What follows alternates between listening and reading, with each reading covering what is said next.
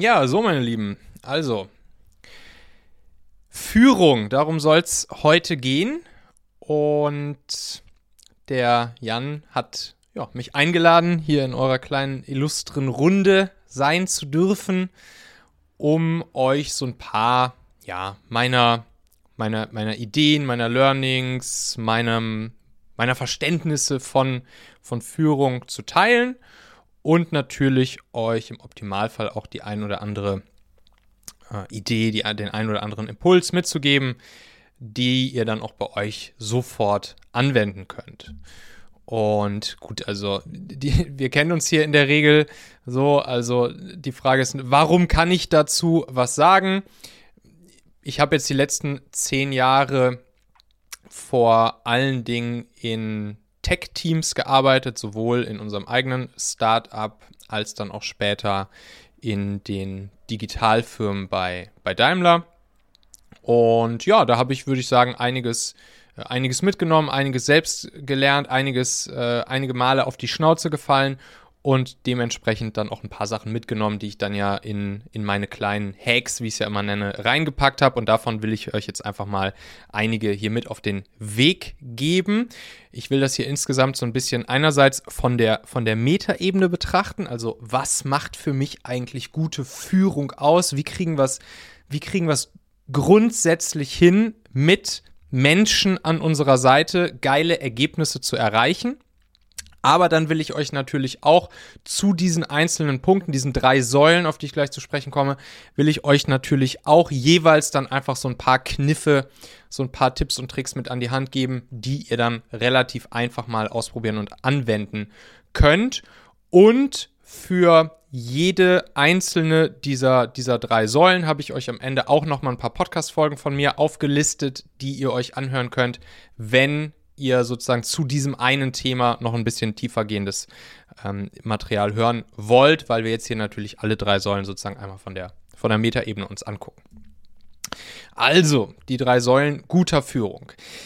Was macht, was macht gute Führung meiner, ja, meiner Meinung, meiner Erfahrung nach aus? Wie kriegen wir es hin, dass Menschen dass Menschen sich von uns führen lassen und dann im Optimalfall auch mit uns an unserer Seite gemeinsam geile Ergebnisse erreichen. Da spielen für mich genau diese drei Säulen eine Rolle, nämlich einerseits Relevanz, andererseits Klarheit und als dritte Säule Sicherheit. So, jetzt stehen da erstmal drei so Buzzwords. Ihr fragt euch, okay, was meint er jetzt damit? Da werden wir jetzt gleich jeweils ein bisschen tiefer reingehen. Aber grundsätzlich glaube ich, wenn man diese drei Dinge hier im Griff hat, wenn man Relevanz, Klarheit und Sicherheit als Führungspersönlichkeit, Chef, Teamlead, wie auch immer ihr es nennen wollt, im Griff hat, dann führt das eben dazu, dass man einerseits seine Leute motiviert hält, ich glaube schon, dass in aller Regel 99,9% die Leute motiviert bei euch im Team anfangen und dann ist es eigentlich der einzige Job von uns dafür zu sorgen, dass die Leute nicht demotiviert werden und dieser Job ist gar nicht so einfach, weil ihr wisst, der Mensch ist ein, ist, ist, ist ein Gewohnheitstier und wenn wir uns erstmal an irgendwas gewöhnt haben, dann ist es nichts Besonderes mehr und dann kann eine Motivation für eine Sache schnell sinken. Dementsprechend ist hier unser Hauptjob dafür zu sorgen, dass die Motivation am Brennen bleibt. Damit binden wir dann auch die Leute bei uns im Team und by the way, das hier funktioniert natürlich sowohl für festangestellte Leute als auch für, für Freelancer, mit denen wir beispielsweise zusammenarbeiten. Dann halten wir die Leute in unserem Team, dann, dann binden wir sie, dann behalten wir sie an unserer Seite.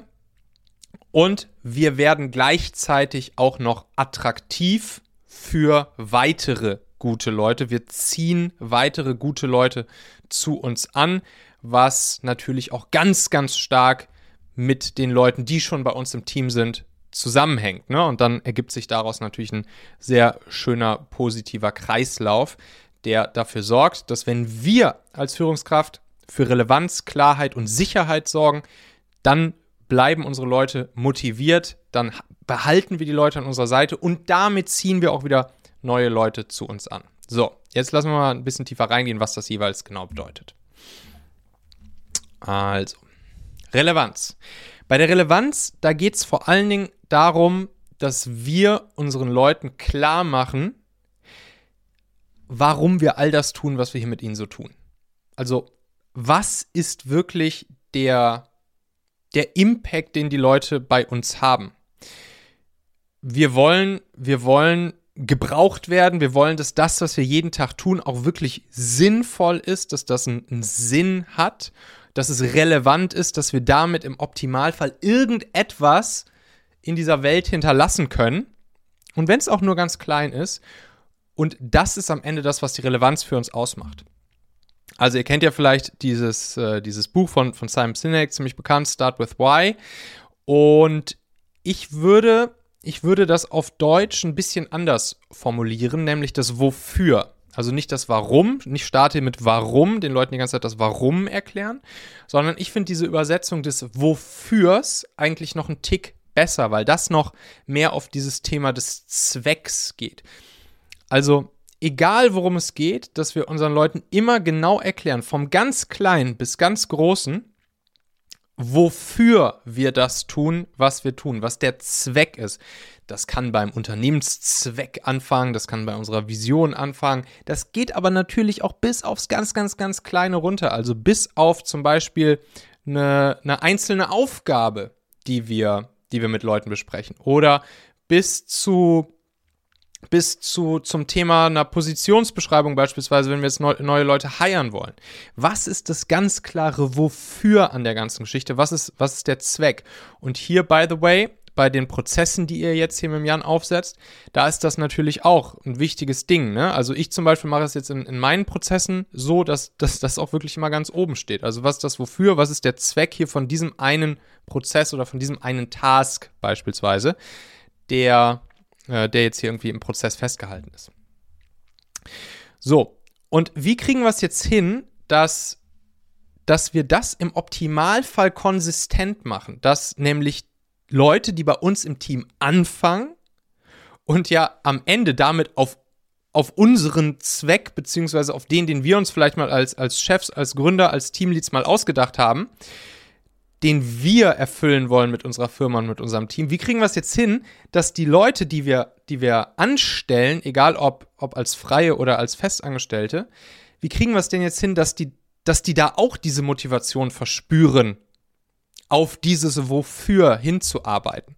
Und da ist meiner Erfahrung nach ein ganz geiler Trick, dass man wirklich versucht, den, den persönlichen Zweck der Leute und wir kommen gleich noch dazu, wie man, wie man, wie man sich dem annähern kann, weil viele Leute, wenn du die fragst, was ist dein, dein, dein, dein Zweck deiner Existenz so, dann werden viele Leute sagen, ja, pf, keine Ahnung, habe ich jetzt auch noch nicht drüber nachgedacht. Oder, äh, oder das ist jetzt eine Frage, so, die, die ist natürlich irgendwie nicht ganz leicht zu beantworten.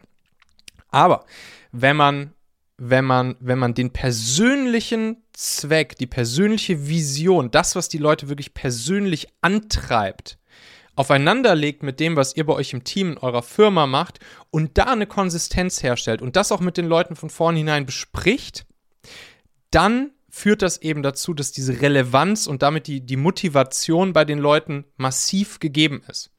So, und was man da zum Beispiel machen kann, wenn logischerweise nicht jeder jetzt sofort sagen kann, ja, mein, mein, der Zweck meiner Existenz ist folgendes. Aha, guck mal, das passt ja jetzt hier perfekt zum, zum Unternehmenszweck dann könnt ihr zum Beispiel sowas machen wie so eine Einjahresvision mit einer Person erstellen. Also, dass man zum Beispiel sagt, okay, guck mal, wie sieht, wie, wie sieht dein Leben deiner optimalen Vorstellung nach in einem Jahr aus? So, dein persönliches Leben in einem Jahr. Und dann kann man das, dieses Bild einmal malen, ist halt wichtig bei so einer Vision, das ganze Thema auch im, im Kopf wirklich zum Leben zu erwecken, so dass die Leute sich so wirklich vorstellen können, dass sie das fühlen können, dass sie das sehen können, dass sie es vor sich wirklich so ein Zielbild im Kopf haben, eine Vision im wahrsten Sinne des Wortes.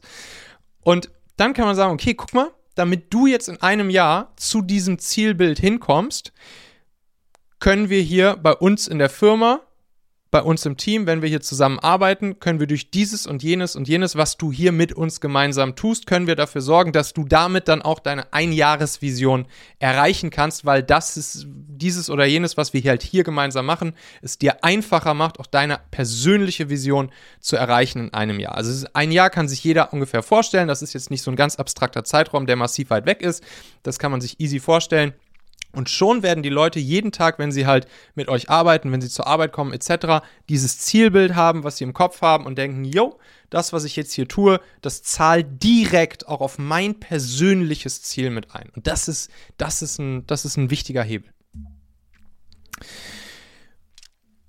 Kleiner, kleiner Hack noch, wie ihr, wie ihr das, dieses Ding auch regelmäßig nutzen könnt und jetzt nicht nur beispielsweise in einer, in einer Einstellung beim Herausfinden, wie, äh, wen ihr jetzt einstellen wollt und wer die richtige Person für eine Position ist.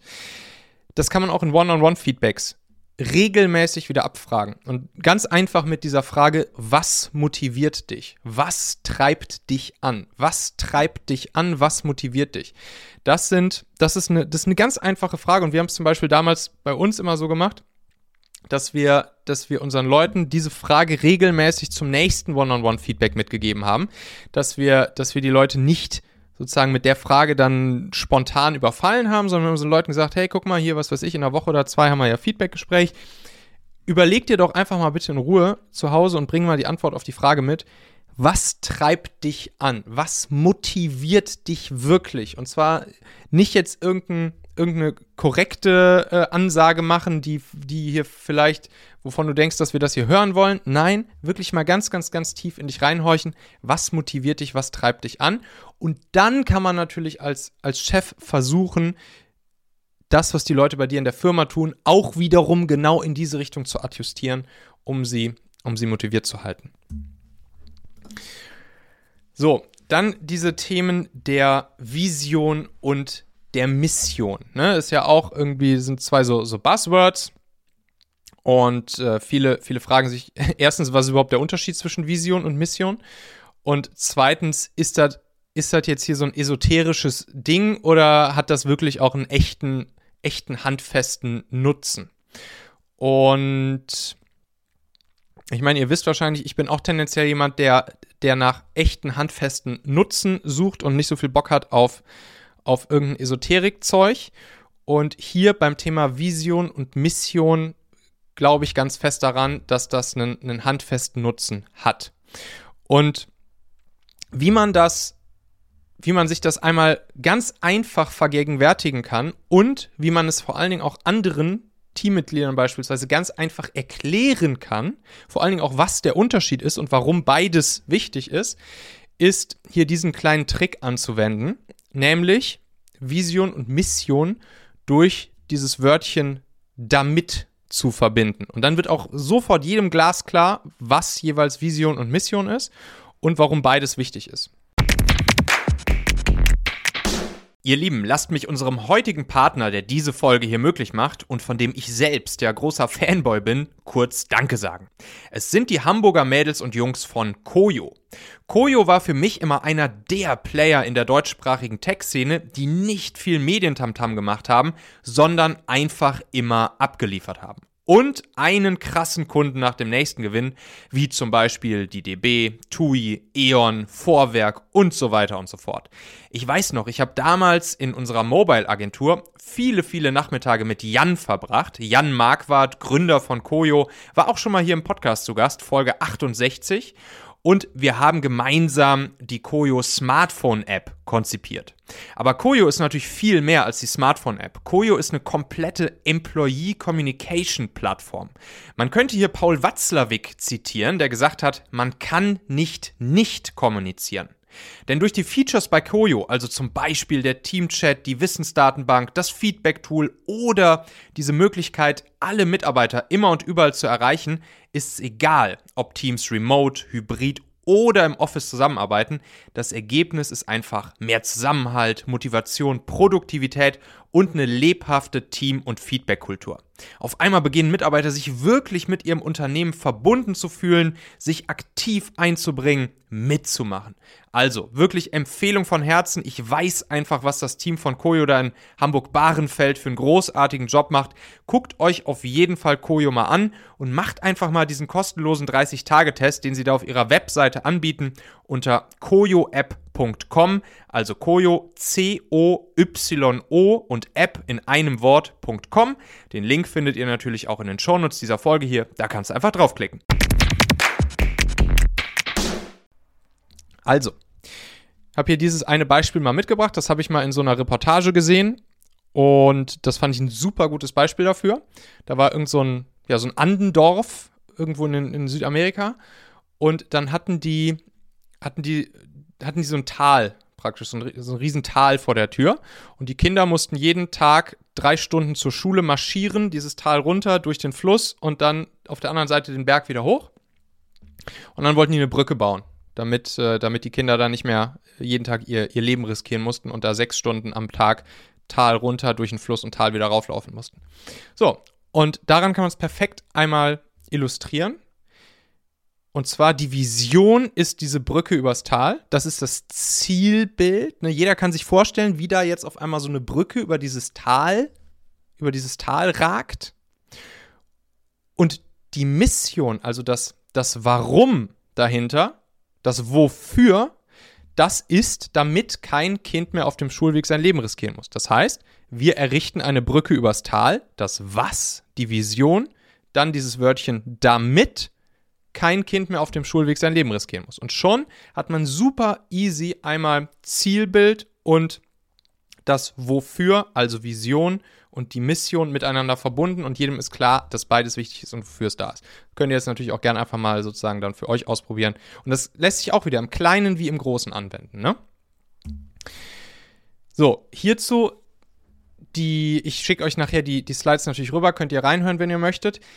Hm, ich habe euch hier ein paar Podcast-Folgen zusammengefasst, insbesondere wo man, wo ich euch durch so ein paar Schritte führe, hier zum Beispiel in Folge 95, wo ich euch durch so ein paar Schritte führe, wie man eine Vision für sein, für sein, ist eigentlich egal, ob fürs Unternehmen, fürs Team oder auch sogar für sich selbst in acht Schritten selbst erarbeiten kann. Das, das ist so eine, so eine Technik, die habe ich damals äh, gelernt von, von Michael Porz und die ist richtig cool. Und dann hier zum Beispiel äh, Folge 253, da geht es dann darum, wie man das dann wiederum klug auf seine Leute übertragen kann. So, das zum Thema Relevanz, ne? Also das, das Wofür und das Was und das Verbinden mit dem eigenen Antrieb der Leute. Das ist meiner Meinung nach, das ist meiner Meinung nach key, um hier diese, diese Motivation am Brennen zu erhalten und wirklich den inneren Antrieb der Leute zu nutzen, um das wiederum für eure Firma und euer Team dann anwenden zu können. So, zweite, zweite Säule, die, glaube ich, sehr, sehr, sehr wichtig ist. Das ist die, die Klarheit. Und bei diesem Thema der Klarheit, da geht es darum, wie wir zusammenarbeiten. Also nicht das, das Was und das Wofür, sondern das Wie.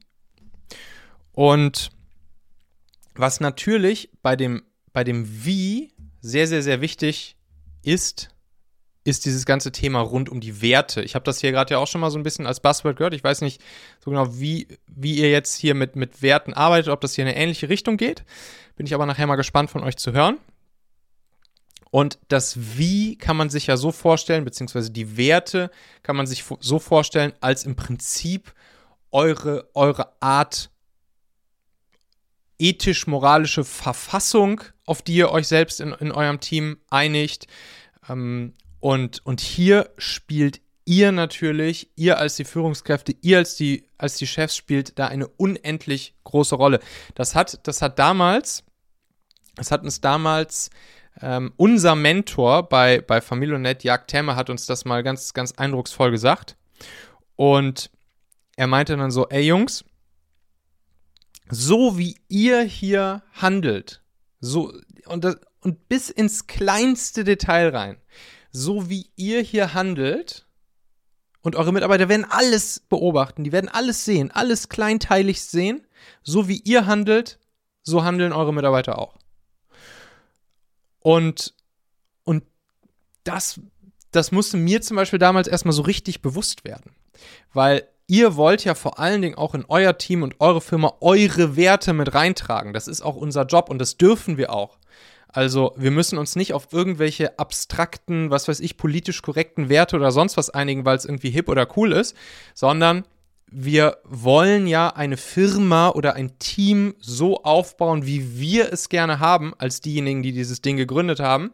Und dementsprechend wollen wir natürlich auch unsere Werte in diese Firma oder in dieses Team hineintragen. Und wir wollen natürlich auch, dass wir uns Leute an die Seite holen, die genau dieselben Werte auch mit uns leben, entweder weil sie sie auch schon haben oder weil sie sie eben auch bei uns sehen und von uns gelernt haben. So. Und deshalb ist auch hier diese Klarheit über die Werte unglaublich wichtig.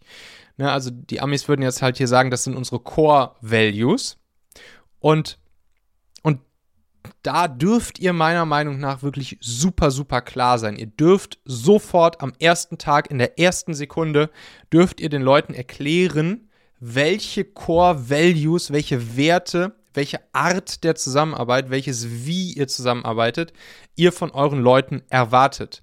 So, und da braucht man meiner Meinung nach nicht erstmal großartig irgendwelche Value-Workshops oder, oder sowas zu machen, weil, äh, wie gesagt, ihr seid diejenigen, die das Ding formen und die dem Ganzen ihren eigenen Stempel geben wollen. Und dementsprechend dürft ihr das klar kommunizieren. Und das geht natürlich auch damit einher, Leuten, die, die nicht euren Werten entsprechen, natürlich entweder gar nicht erst einzustellen oder euch auch wieder von denen zu trennen.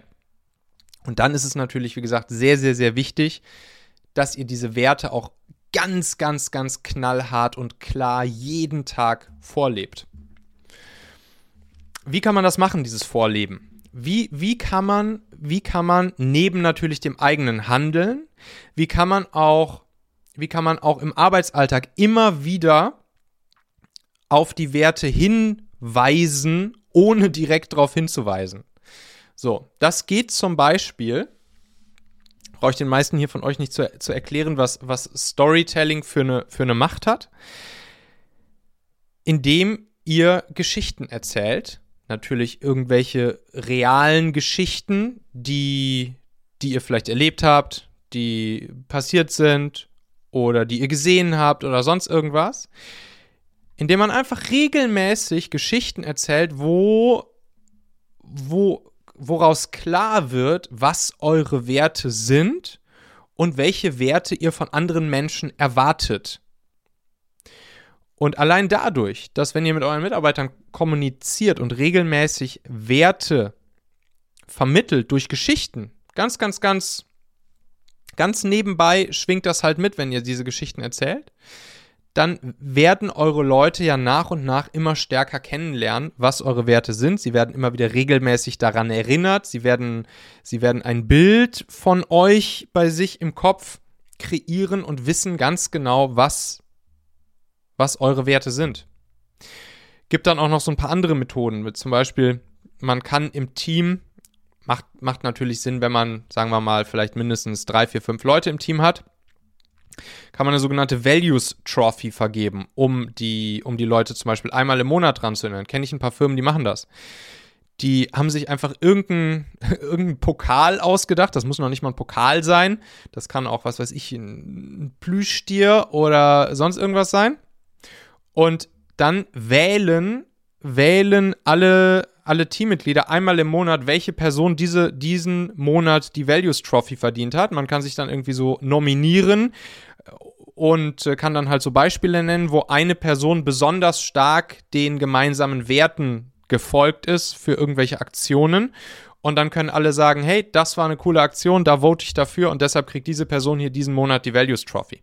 So, und so kann man dann auch die Leute wieder regelmäßig daran erinnern, was sind eigentlich hier unsere Werte und wie wollen wir miteinander arbeiten. Dann auch ein ganz cooles Ding, einen gemeinsamen Code of Conduct zu haben. Auch hier bist du natürlich als, als, als Führungspersönlichkeit gefragt, so ein Ding in der ersten Version zu bauen.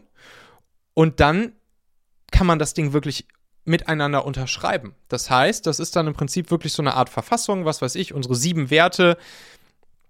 Unsere sieben Werte heißen so und so. Wichtig ist, dass dann da auch noch immer so eine Art Definition bei ist. Also jetzt nicht nur da einfach hinschreiben, äh, was weiß ich, äh, Klarheit und, und, und, äh, und Akkuratheit oder so, sondern man muss da auch noch dazu schreiben, was das jeweils bedeutet, dass man auch das wirklich sich alle auch hier wieder ein Bild im Kopf vorstellen können.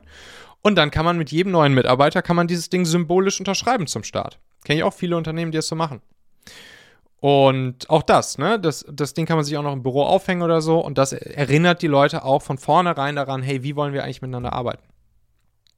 Kleiner, kleiner, kleiner spannender Test übrigens. Seine, seine Werte oder auch die des Teams zu, ja, zu identifizieren. Und zwar könnt ihr da einfach mal drauf achten, wenn ihr an irgendwelche Situationen denkt oder an irgendwelche Taten, die, die ihr so getan habt. Und dann gibt es diese, das ist so eine Faustformel und die trifft relativ häufig echt gut zu. Ich einfach mal empfehlen, mal so ein bisschen mit rum, rumzutragen und zu machen.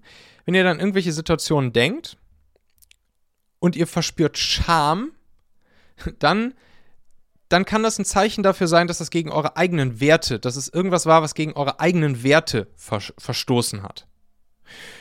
Und wenn ihr an eine Sache denkt und ihr verspürt ein Schuldgefühl, dann kann das ein Indiz dafür sein, dass es gegen die Werte der Gemeinschaft oder vielleicht des Teams oder der Firma oder der Familie oder was weiß ich, dem Freundeskreis verstößt. Und das ist eigentlich immer ein ganz, ganz feines, ganz feines, eine ganz feine Antenne, die uns da eingebaut ist wollte ich euch einfach nur mal so mitnehmen, für, mitgeben fürs Hinterköpfchen. Scham, wenn ihr Scham verspürt, kann das ein Indiz sein, dass es gegen eure eigenen Werte verstößt und bei Schuld gegen die der Gemeinschaft. So, und was meiner Meinung nach auch sehr stark hier zum Thema Klarheit dazugehört, ist, dass ihr selbst Integrität lebt. Integrität für mich kurz und knapp zusammengefasst im Prinzip die knallharte Konsistenz zwischen Wort und Tat. Das heißt, das, was ihr, was ihr ankündigt zu tun oder was ihr auch von anderen einfordert oder natürlich auch, wenn ihr hier all das macht, wo, wir gerade über die ganzen Wertesachen gesprochen haben, dann muss das natürlich auch, wie gesagt, in euren Taten, in dem, was ihr täglich tut, eins zu eins sich widerspiegeln. Und das, was ihr von euren Mitarbeitern erwartet, nämlich das, was sie sagen, dann auch wirklich zu tun, das muss natürlich eins zu eins, ha, genauso auch gemacht werden von eurer Seite, weil auch hier seid ihr die Vorbilder, die es vorleben. Und das sorgt dafür, dass ihr berechenbar für eure Leute seid, dass ihr nicht einfach beliebig seid und dass ihr auch eure Erwartungen dass ihr eure, eure, eure Erwartungen auch wirklich glaubhaft immer wieder klar formulieren könnt und auch alle wissen, wenn ihr das tut, dann ist das auch eure Erwartung. Und gleichzeitig all das, was ihr ankündigt, da, da, da gibt es absolut keine, kein Vertun, da gibt es keinen Zweifel, dass ihr auch zu 1000 Prozent dazu steht. Ich habe da zum Beispiel so ein, so ein kleines Negativbeispiel. Das war dann, als wir als wir damals von Daimler übernommen wurden und dann waren da natürlich dann auch andere Teams und da war dann ein, ein Teamlead.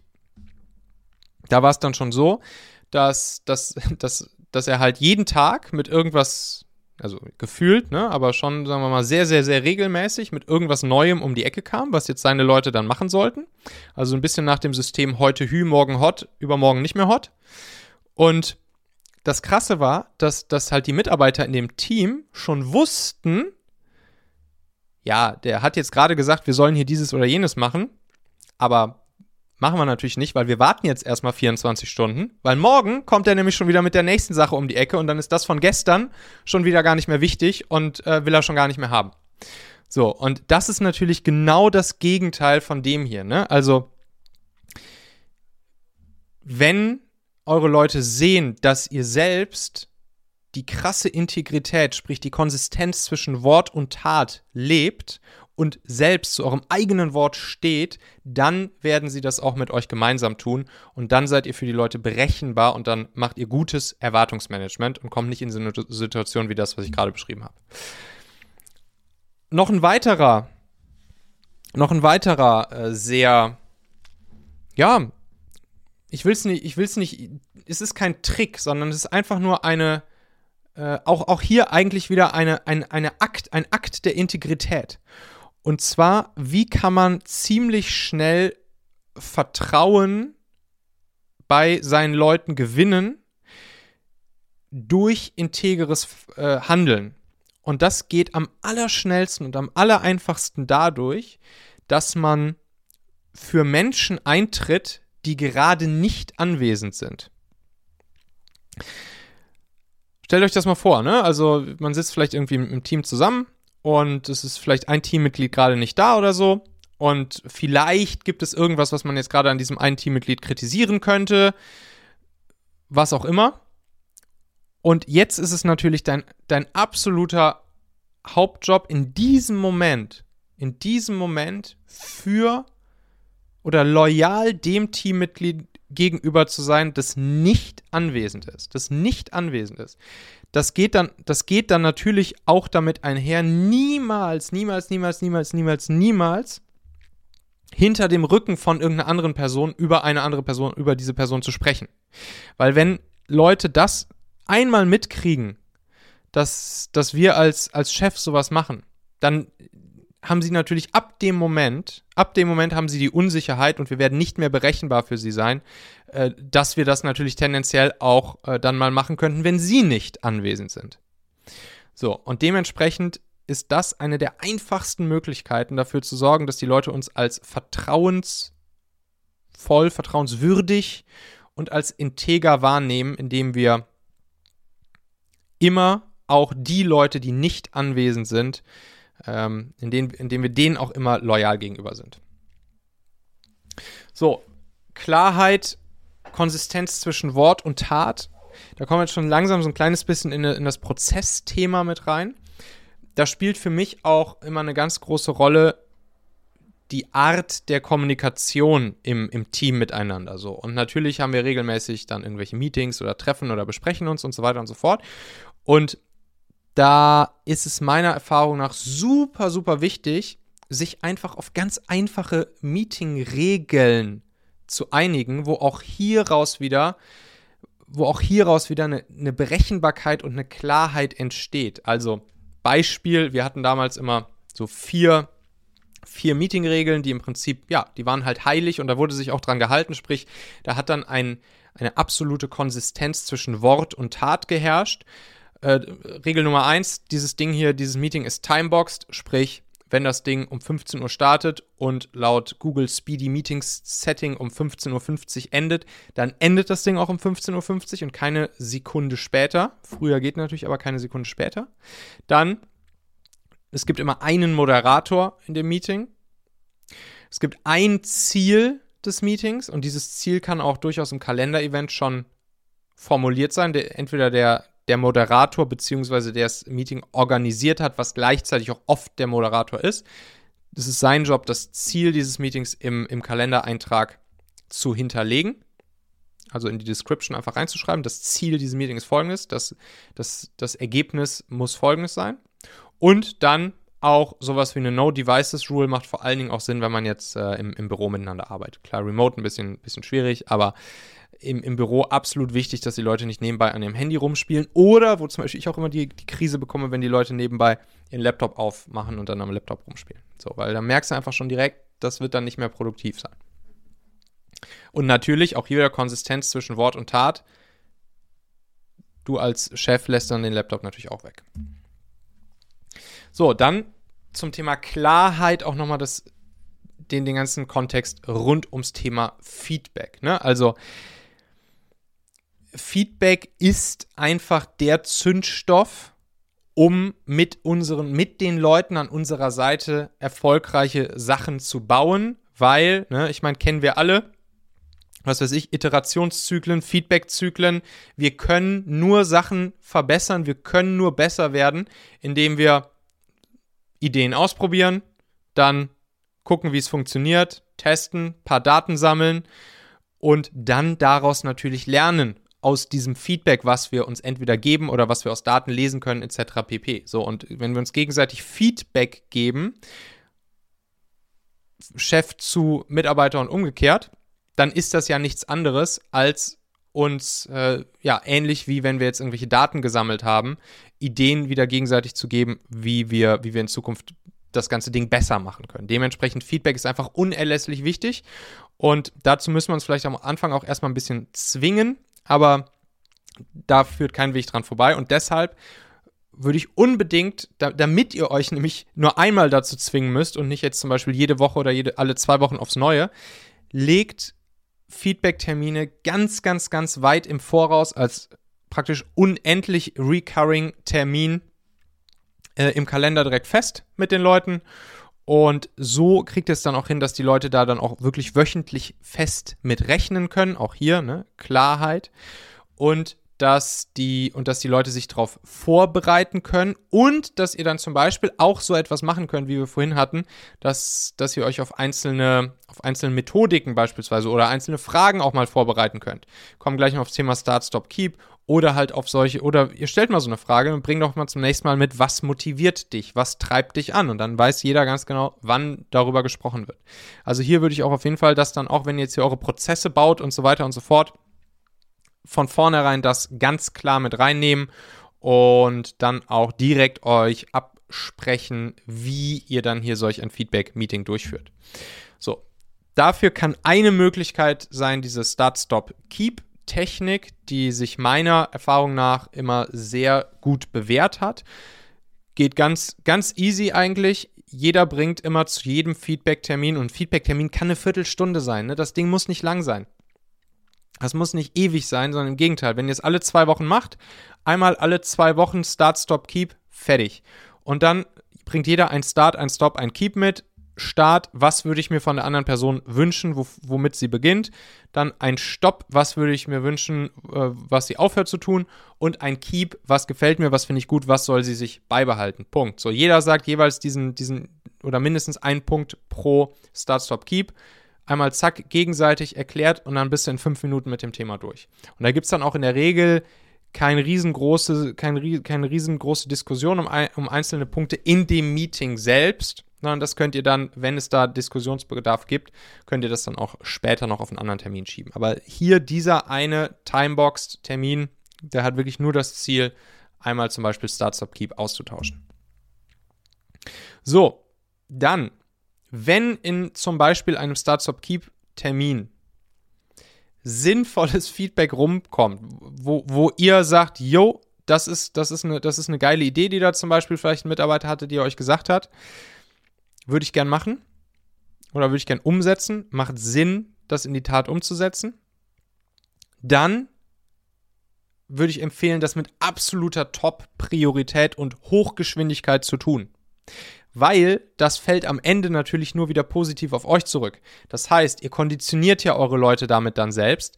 Ihr werdet, eure Leute werden sehen, ach guck mal, hier, wenn ich dem Feedback gebe und das sinnvolles Feedback ist, dann wird das hier auch wirklich umgesetzt und wird nicht irgendwie schleifen gelassen oder vielleicht mal irgendwann gemacht oder so. Sprich, die Leute fangen an, noch mehr mitzudenken und noch mehr zu überlegen, hm, wie können wir dann hier den Laden und alles das, was wir hier tun, noch weiter verbessern. Punkt Nummer eins.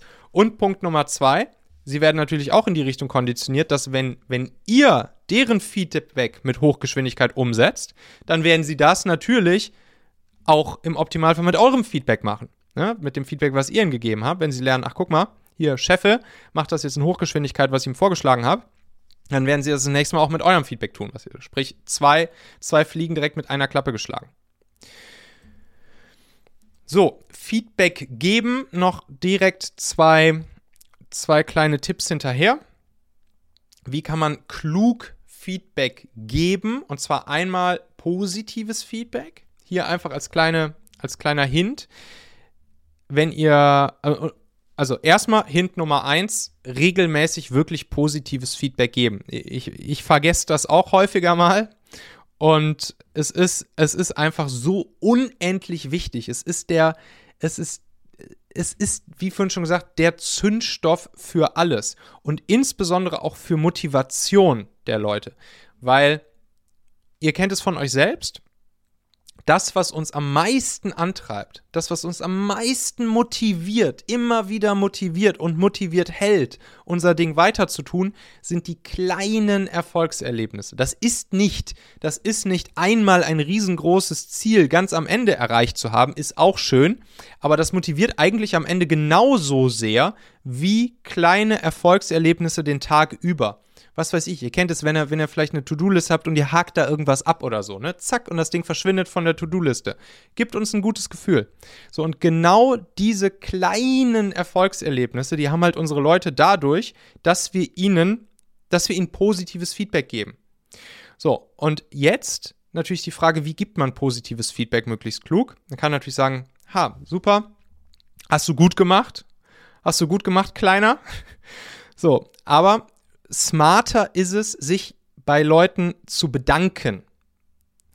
Weil einfach ein Dankeschön zu erfahren für etwas, was jemand getan hat, das wird einfach, da gibt es da gibt's, ja relativ viele so psychologische Tests so, das wird von den Leuten einfach als, als, als ehrlicher, als ehrlicher und auch leichter zu verarbeiten aufgenommen. Ne? Also ich meine, das kennt ihr ja wahrscheinlich auch von euch selbst, wenn euch jetzt irgendwer sagt, so, ah, das hast du jetzt aber gut gemacht also ich, dann weiß man oft nicht so genau, was man darauf jetzt so antworten soll oder so. Aber wenn man, wenn man einfach ein Dankeschön hört für das, was man getan hat, dann hat das, ähm, ist dieselbe Wirkung und ist, ist einfach angenehmer für das Gegenüber. Das heißt, positives Feedback einfach bedanken statt loben.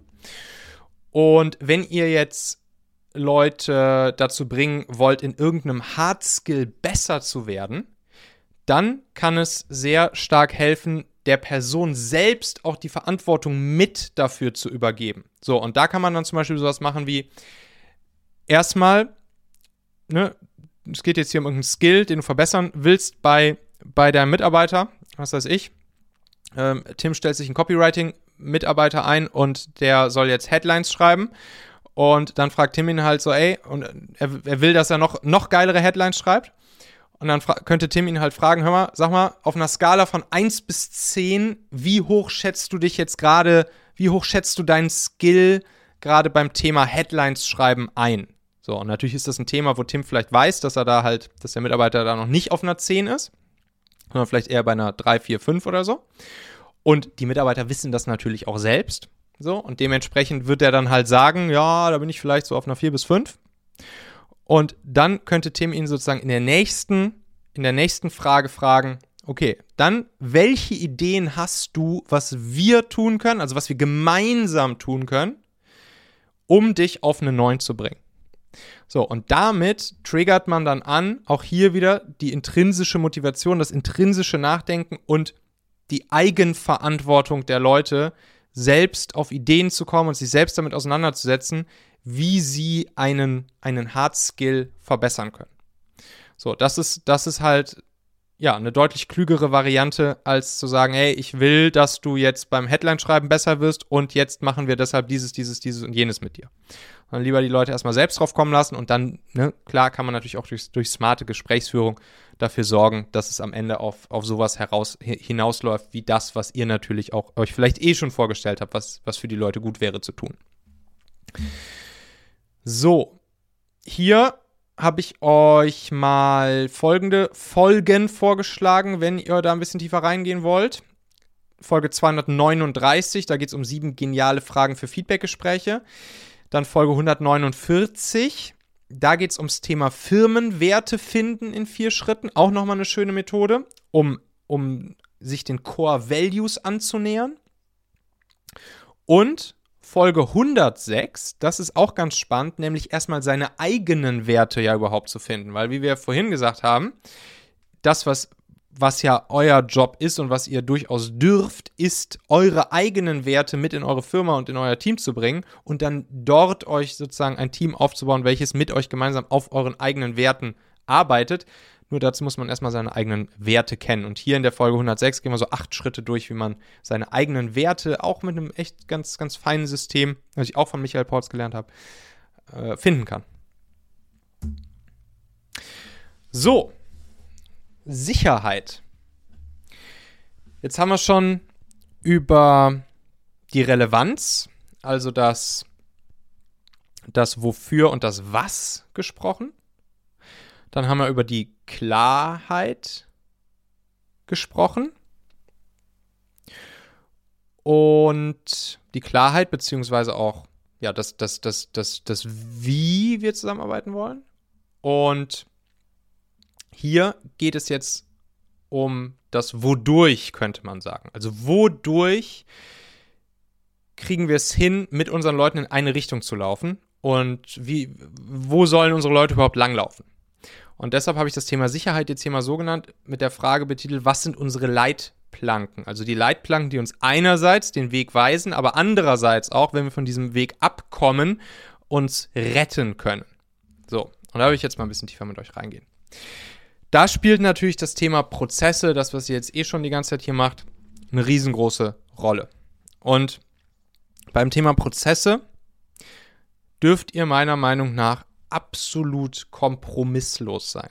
Also das ist wirklich was, wo, wo ich zum Beispiel knallhart einfach bin. Bei mir im Team gibt es es nicht, von den Prozessen abzuweichen. Das, es, gibt, es gibt einen Prozess dafür, wie wir unseren Prozess anpassen. Das auf jeden Fall. Das heißt, jeder im Team muss die Möglichkeit haben, mit auf die Prozesse Einfluss zu haben. Und wenn ein Prozess Bullshit ist, den ich mir vielleicht mal irgendwann ausgedacht habe, dann auf jeden Fall werden wir den natürlich ändern und anpassen. Aber ab dem Moment, wo wir ihn gemeinsam angepasst haben, da gilt es dann wieder für jeden, sich an diesen Prozess zu halten. Und zwar vom CEO bis zum Praktikanten. Das ist halt wichtig. Und das, das spielt bei uns hier, bei unseren, bei unseren kleinen Läden, spielt das eine wichtige Rolle. Aber auch natürlich in, in riesengroßen Läden ist das übrigens auch oft etwas, was dazu führt, dass, wenn jetzt zum Beispiel Unternehmen Agilität oder so einführen, dass dann viele denken, ach guck mal, jetzt machen wir hier agil, das heißt ja, jeder kann jetzt machen, was er will und alle können wuselig durch den Raum hüpfen, dass Agilität genau das Gegenteil davon ist, dass nämlich Agilität eigentlich auf knallharten pra Prozessen basiert, damit es überhaupt funktionieren kann. Deshalb dürft ihr hier kompromiss kompromisslos sein. Und, kleiner Tipp, um, um euren Leuten zu zeigen, wie wichtig euch dieses Thema ist und dass, dass auch ihr als, als die Chefs diejenigen seid, die diese Prozesse leben und das von allen erwarten, würde ich immer empfehlen, diese erste Einweisung, diese erste Einweisung ins Thema Prozesse, Tools etc. persönlich zu geben. Ich meine, das machen wir jetzt hier in unseren Unternehmensgrößen eh, aber wenn ihr wenn ihr, äh, ja, oder Christian zum Beispiel, weiß ich jetzt nicht so, da hast du wahrscheinlich, ne, du hast ja viele, viele Mitarbeiter. So, und ich habe auf jeden Fall sehr gute Erfahrungen damit gemacht, sowas zum Beispiel am ersten Arbeitstag der Leute, wenn neue Leute bei uns im Team anfangen, dann auch wirklich mit den Leuten persönlich einmal zu machen. Das muss auch nicht lange dauern. Das kann zehn Minuten dauern. Das ist, das ist ganz egal. Hauptsache, die Leute merken, dass dieses Thema der Prozesse und der kompromisslosen Einhaltung der Prozesse, dass das bis nach ganz, ganz, ganz oben sozusagen super, super wichtig ist und allen wichtig ist. Und dann kann man es natürlich, den, den, die tiefere Einarbeitung und so weiter, das kann man dann natürlich an, an Leute im Team abgeben. Und deshalb finde ich, ja, finde ich dieses, dieses Bild, dass, dass ihr als die Chefs selbst der, dieser Fels in der Brandung seid, der Fels in der Brandung, der einfach nicht umgestoßen werden kann und und der, der dafür sorgt, dass diese Prozesse praktisch in Stein gemeißelt sind. Das ist ein ganz, ganz, ganz wichtiger Job von uns, weil uns das am Ende, beziehungsweise unseren Leuten, ja wirklich diese Sicherheit gibt. Also, ne, wir, wir bewegen uns hier viel im, im, im Digitalumfeld und im Tech-Umfeld und so weiter. Und da ist es, und wenn wir da noch agil arbeiten, dann haben wir, haben wir vielleicht ein großes Ziel.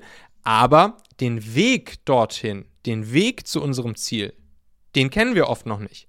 Der wird sich unterwegs nochmal ergeben. Und da werden wir unterschiedliche Wege austesten. Manche Wege werden sich als erfolgreich be äh, bewähren, andere werden wir verwerfen und Wege wieder abschalten. Das heißt, unsere Leute haben permanent, eh, sind permanent in dieser Situation, dass sie, was weiß ich, wenn wir zum Beispiel agil in, in Sprints arbeiten oder vielleicht Scrum machen oder OKRs machen oder so, dass, dass regelmäßig sich für sie neue Sachen ergeben und sie regelmäßig wieder ja, mit irgendwelchen Änderungen zu tun haben und so weiter und so fort. Und deshalb ist es halt so, so, so, so, so wichtig, dass wir dass wir zwischen diesen Zeitpunkten der Anpassung unserer Strategie, dass wir, dass sich da alle, alle, alle, alle, alle knallhart, kompromisslos an an Prozesse halten. Und wenn ein Prozess nicht mehr funktioniert, dafür kann man dann solche Sachen machen, wie zum Beispiel eine Retrospektive alle zwei Wochen oder so, wo man sich im Team zusammensetzt und sich überlegt, ey, was lief gut, welche Prozesse haben gut funktioniert, wo müssen wir nachjustieren, wo müssen wir,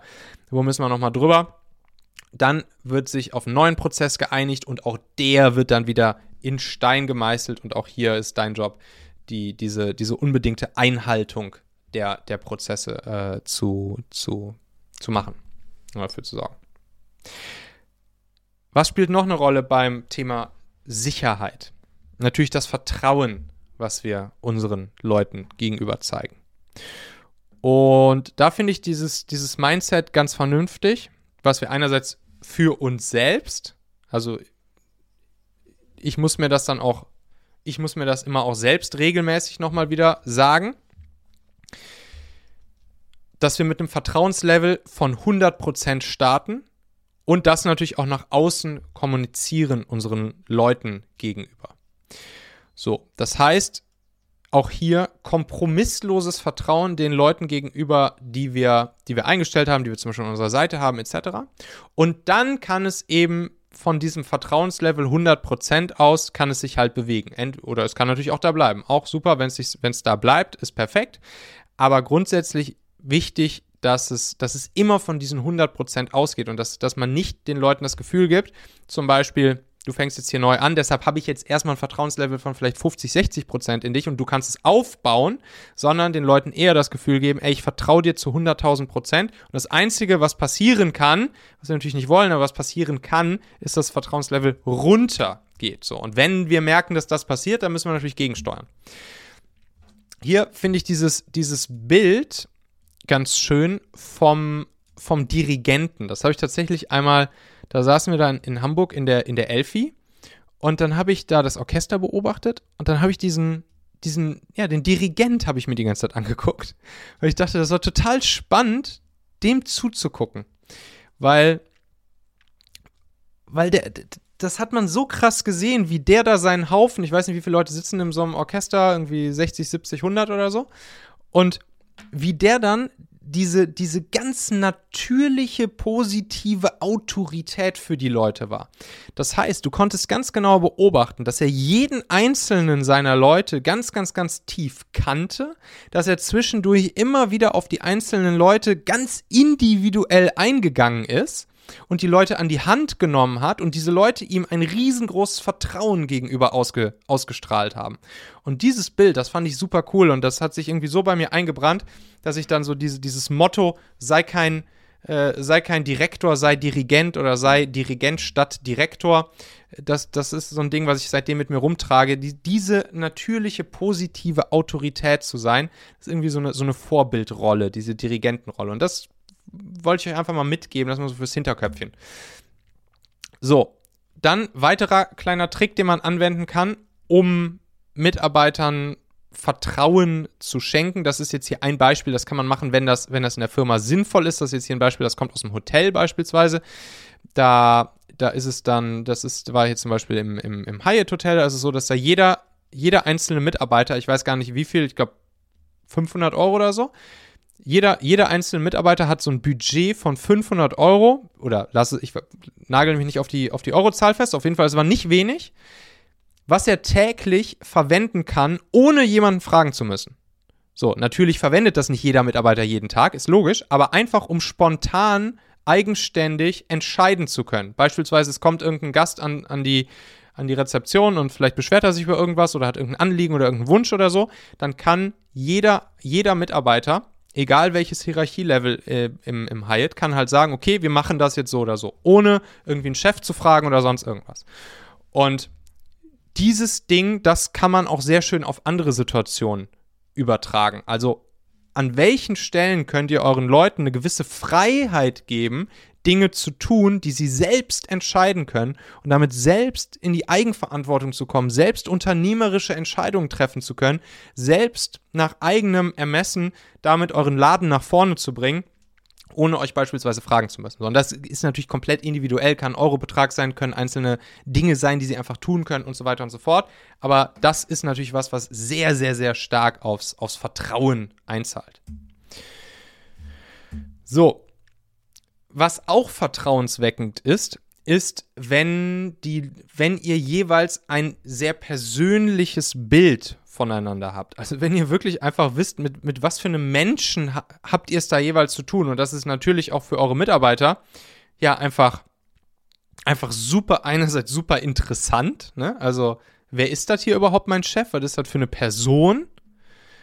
Und, und das wird wiederum, wenn sie euch dann tiefer kennengelernt haben als Person, werden sie äh, auch ein, ein viel größeres Vertrauen in euch haben und auch ein viel größeres Vertrauen von euch zu ihnen spüren. Ne, ist logisch. Je tiefer man Menschen kennt, desto mehr vertraut man ihnen. Und neben solchen Sachen, die ich auch manchmal empfehle, zu sagen, ey, einfach mal abends miteinander ein Trinken gehen, wirkt Wunder. Gibt es auch, noch, auch noch so ein paar andere Methoden, wie zum Beispiel die, die Lifeline-Methode. Die ist ganz cool, wenn ihr zum Beispiel, nehmen wir mal an, irgendwie, ja, neue Mitarbeiter fangen bei euch im Team an, eigentlich egal ob ein oder mehrere, dann setzt ihr euch in so ein halbes Stündchen zusammen und könnt ihr digital machen, könnt ihr vorne am, am Whiteboard machen.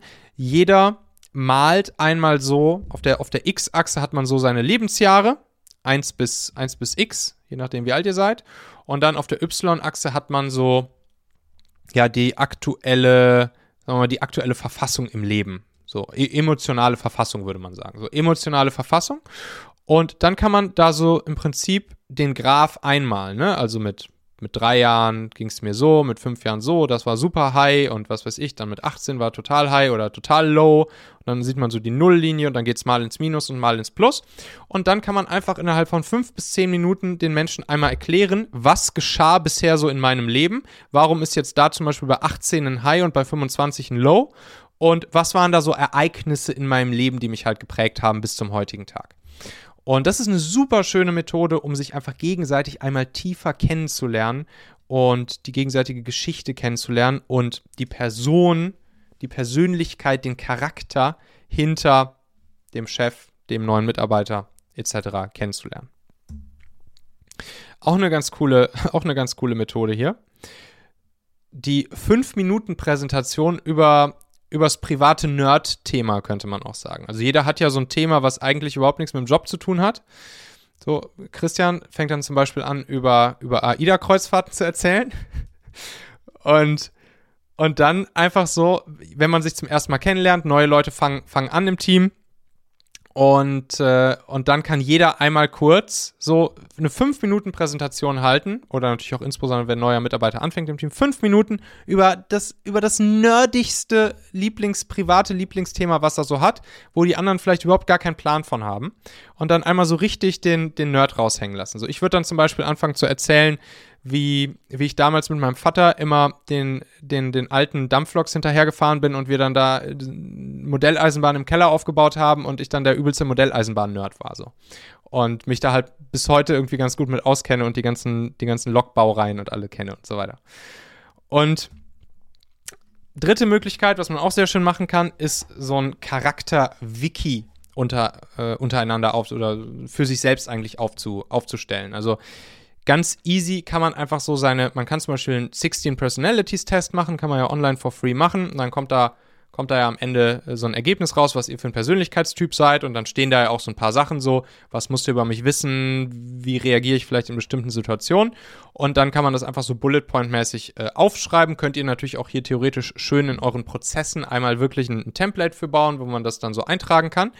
Und dann erstellt einfach jeder über sich einmal kurz dieses Charakter-Wiki Beispiel zum Beispiel hier der Philipp Baumgärtel, den ich da bei mir im Podcast auch hatte, der, der mir diese Idee erzählt hat, der das bei sich im Team macht, der schreibt dann da zum Beispiel rein. Hier übrigens, ich, ich bin so ein Typ, ich, ich hau die ganze Zeit von morgens bis abends irgendwelche neuen Ideen raus und red dann da auch die ganze Zeit laut drüber und, und werf dir die wahrscheinlich an den Kopf, aber das hat dann noch lange nichts damit zu tun, dass ich dann auch wirklich will, dass du dann jedes Mal auch wirklich umsetzt. Oder hat dann da zum Beispiel reingeschrieben, ähm, es kann auf jeden Fall sein, dass ich dich auch mal sozusagen aus, äh, aus, einer, aus einer Idee heraus am, am Wochenende anrufe. So. Und äh, das, damit musst du auf jeden Fall bei mir rechnen. Aber ich erwarte dann zum Beispiel nicht, dass du dann auch wirklich unbedingt rangehst, so, ne? Und so kann man halt auch hier wiederum für Transparenz sorgen, was, was ihr so für ein Charakter seid.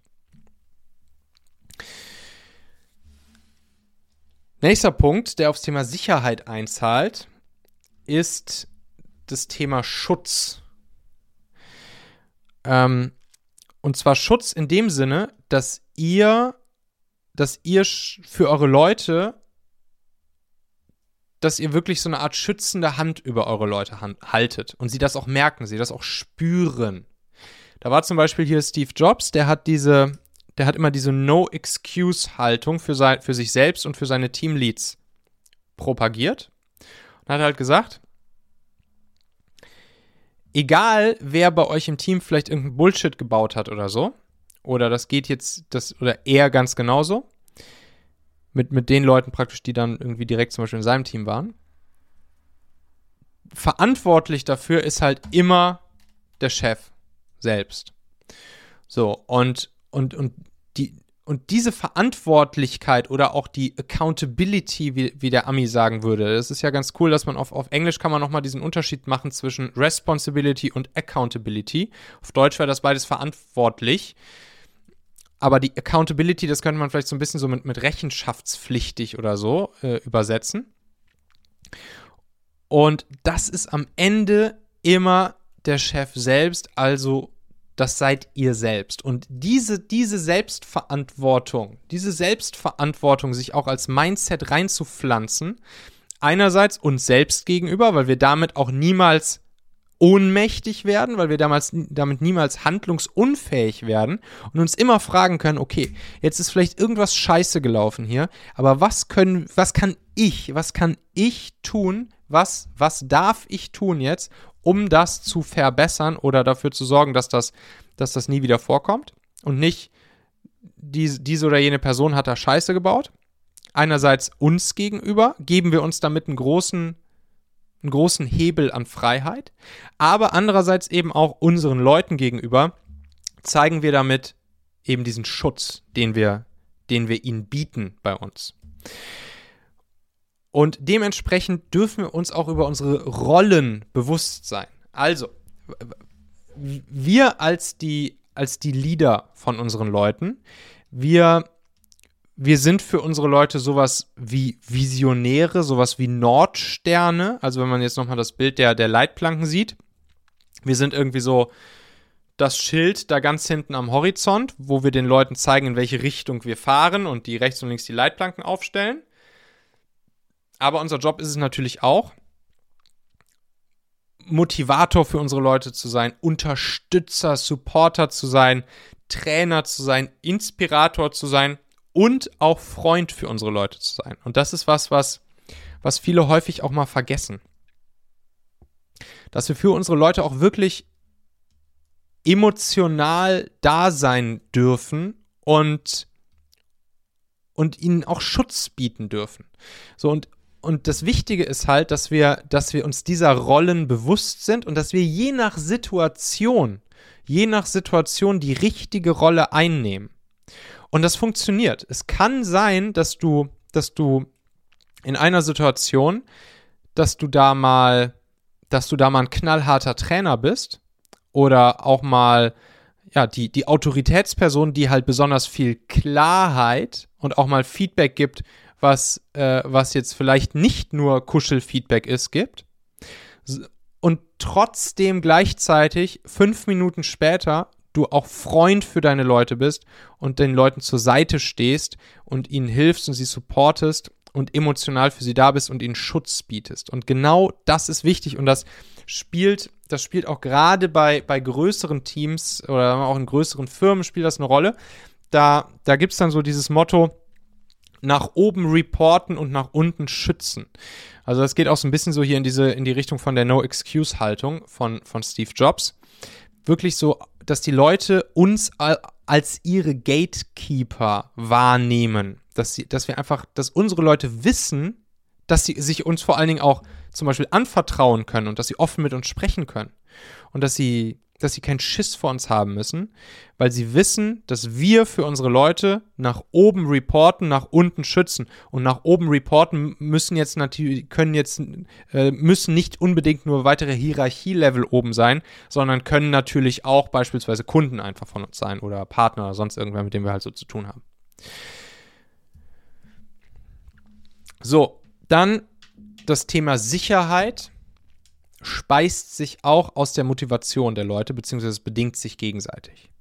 Motivation, wie gesagt, ist ja auch immer, ja, immer so ein, so, so, so ein Klassiker-Thema. So, wie, wie motiviere ich meine Leute? Das ist auch irgendwie so eine der Sachen, wenn du bei Google suchst, so, da, da suchen halt super viele nach.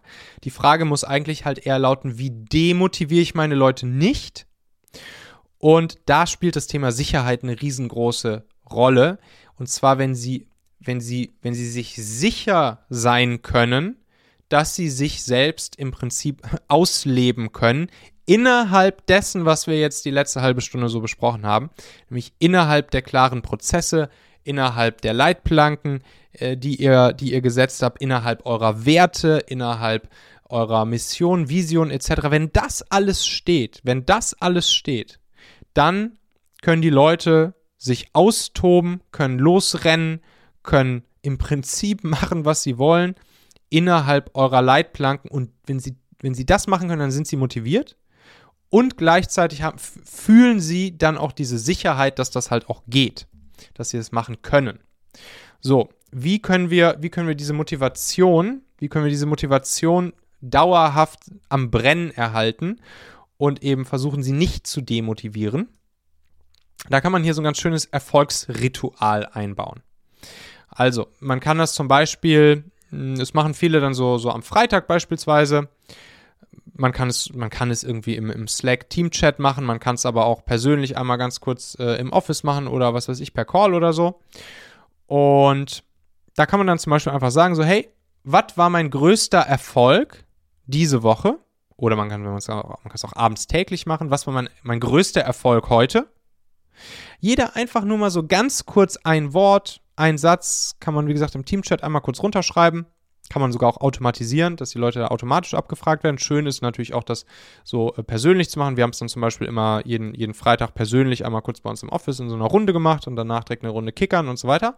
Was war mein größter Erfolg heute? Was war mein wichtigstes Learning heute oder diese Woche? Und dann auch schon mal so dieses, dieses, dieses Framing auf die, auf die nächste Woche oder auf den nächsten Tag auch dann zu sagen, hey, worauf, worauf freue ich mich morgen oder worauf freue ich mich nächste Woche? Warum wird morgen oder nächste Woche ein guter Tag oder eine gute Woche? So, ne? Und, und alle, die von euch schon mal so ein kleines bisschen NLP-mäßig sich reingelesen haben oder reingehört haben, die wissen halt, wenn man, wenn man sich so einen, so einen, ja, so, so einen eigenen Frame halt gibt, und wirklich auf die, auf die Erfolgserlebnisse sich fokussiert regelmäßig. Sowohl das, was man als Erfolgserlebnisse wahrnimmt, als auch das, was man vielleicht dazugelernt hat und auch das, was in Zukunft noch kommen mag, dann sorgt das auch einfach dafür, dass, dass wir psychologisch halt deutlich motivierter bleiben und an diese ganze Sache rangehen und uns noch mehr auf diese Erfolgserlebnisse auch fokussieren und sie auch noch häufiger erleben wollen. So, und dann gibt es noch eine, eine andere äh, zweite Möglichkeit wie, wie ihr eure Leute motivieren könnt und sie regelmäßig zum, zum Mitdenken und damit auch zur Mitverantwortung motivieren könnt und, und, das wiederum motiviert sie dann und das, das lässt sie motivieren und das lässt sie auch permanent darüber nachdenken und lässt sie nicht einfach nur langweilig wie Maschinen vielleicht vor sich hinarbeiten. Und das nenne ich hier die, diese beiden EKS- und Lösungs-Mindset-Fragen. Das heißt, immer, immer, immer, immer, immer, egal in welcher Situation, auf diese, auf diese Frage hinzuleiten, wenn es jetzt um irgendwelche Themen geht, die, wo vielleicht eure Mitarbeiter irgendwas mit euch besprechen wollen, wo sie vielleicht eine Idee haben, wo es vielleicht um strategische Fragen geht, wo es auch um prozessuale Fragen geht, so dass wir, was, was ihr hier macht, ich dann noch immer wieder zu fragen, ey, was, also Frage 1, was ist jetzt der eine, wirklich dieser eine, eine, eine konkrete Engpass, der uns am allerstärksten, am allerstärksten am Erreichen unseres Ziels hindert? Also ihr kennt es hier wahrscheinlich, ne? EKS, ähm, Engpass-konzentrierte Strategie. Falls ihr es noch nicht kennt, dann lest euch das mal durch, ist echt spannend.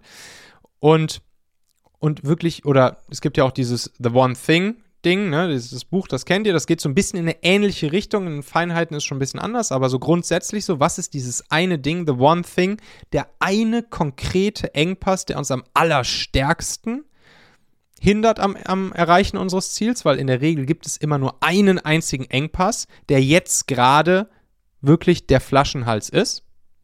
Dazu regelmäßig eure Leute ermuntern und ermutigen und motivieren, darüber nachzudenken und ihnen das wirklich auch, auch hier wieder, da seid ihr die Vorbilder, wenn ihr die Leute regelmäßig danach fragt, nach dieser Frage, wenn sie automatisch permanent darüber nachdenken, und das ist natürlich auch für uns selbst immer eine spannende Frage.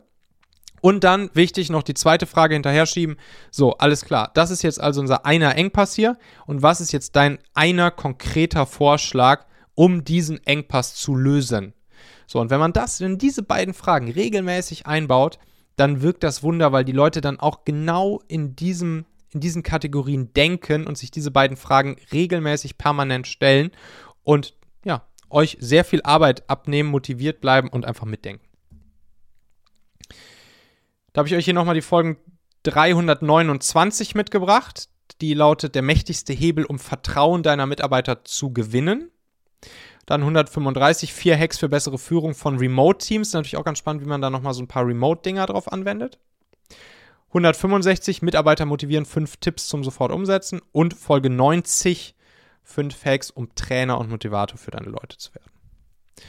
So, und jetzt hoffe ich, hat sich das hier für euch ein wenig ähm, gelichtet, was ich mit Relevanz, Klarheit und Sicherheit meine und habe euch hoffentlich auch ein, zwei ja, konkrete neben dieser Metaebene hier auch ein, zwei konkrete Dinge mitgenommen, die ihr vielleicht für euch äh, mitgebracht, die ihr vielleicht für euch mitnehmen könnt und dann auch äh, hier oder da schon mal anwenden könnt. Ich weiß, das ist nicht für, für, für jeglich, für alle Teams und alle Teamgrößen alles immer äh, relevant, aber ich glaube, vieles davon können wir auch schon können wir auch schon mit ein oder zwei Leuten oder auch mit 100 Leuten, eigentlich ganz egal, anwenden, um dann halt, ja, Leute zu motivieren, sie bei uns zu behalten und darüber natürlich auch wieder neue Leute anzuziehen. Das ist ja das Krasseste. Ich meine, wisst ihr selbst, ne? eure bestehenden Leute sind eure besten Testimonials, weitere gute Leute ranzuholen. Die besten Leute kennen gute Leute. Und ähm, ja, und dementsprechend, wenn die Leute motiviert sind, gerne bei euch sind, dann werden sie automatisch auch weitere gute Leute ranholen. Alright. Ja, wenn ihr wollt, können wir da ein bisschen, können wir nochmal irgendwie drüber sprechen. Wenn ihr Fragen habt, gerne her damit. Und da sind wir auch schon wieder am Ende dieser Folge hier. Denk doch mal kurz drüber nach. Für wen könnte diese Folge oder der Machen-Podcast allgemein auch wertvoll, hilfreich oder spannend sein? Erzähl dieser Person gerne mal davon. Du kannst einfach den Link machen.fm slash podcast zum Beispiel per WhatsApp an sie senden oder diese Folge hier direkt aus deiner Podcast-App an sie teilen. Wir hören uns auf jeden Fall in der nächsten Folge wieder, vielleicht ja schon morgen. Bis dahin, dein Michael.